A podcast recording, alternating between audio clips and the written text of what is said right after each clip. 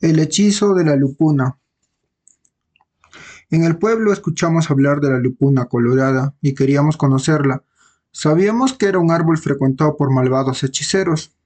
Entonces, nos intentamos en el bosque por una senda oculta tapizada por hojarascas húmedas. Íbamos saltando de tronco en tronco para no pisar las espinas de las ñajillas. Sus finas espinas regadas por todas partes retardaban nuestra penosa caminata. Encontramos palmeras despojadas de sus hojas maduras y árboles derramando su savia de llanto como mudos testigos que mucha gente transitaba esta selva. Serpientes asustadas se deslizaban al sentir nuestra presencia. Iguanas verdes, camaleones que cambiaban de color a otros, nos miraban anonadados, sorprendidos, pero sin atreverse a dar un paso. Oh, el calor sofocante y la humedad del bosque nos hacía sudar a chorros y de pronto, debajo de la sombra del cormiñón frondoso, un alivio intenso con el aire fresco. Después de horas de andar, avistamos la sobresaliente copa de la lupuna, colorada.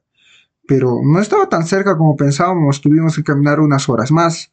Finalmente el gigante árbol colorado, con su característico tallo ventrudo, estaba al frente de nosotros. Vientre normal en los árboles, impresionante barriga, presto a reventar con su savia si la abundancia se lo permitiese. En la lupuna colorada no había nadie, ni vivos ni espíritus. Nos llamó la atención los cortes perfectos de hábiles bisturíes en su grueso tallo. Al parecer, alguien desollaba su corteza para extraer algún misterio. Habíamos escuchado que en los ratos solitarios y de sepulcral silencio, un brujo experto en atar y desatar conjuros lo había visitado a menudo.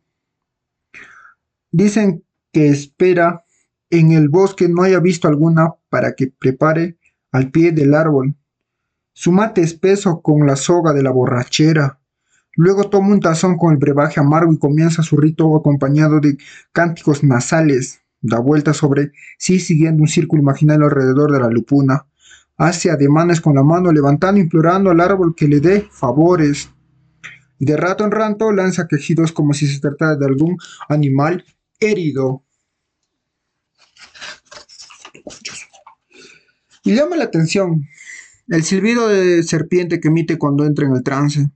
Cuando el brujo está seguro que la lupuna le dará el favor, saca de su bolsa una prenda de la víctima, le dobla con sumo cuidado, le escupe una flema verdosa y tambaleante se acerca al vientre del árbol y blandiendo su machete le da un corte perfecto que abre la dureza corteza y en la entraña de la lupuna esconde la ropa del infortunado que desde ese momento comienza a tener sus días ya contados.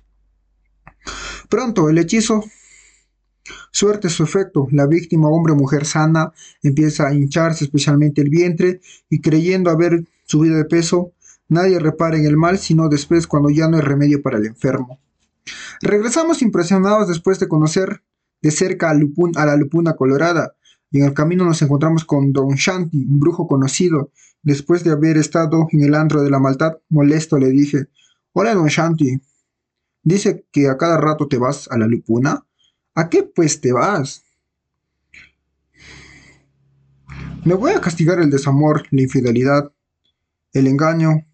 Me estoy yendo a hacerle un trabajillo a mi sobrina.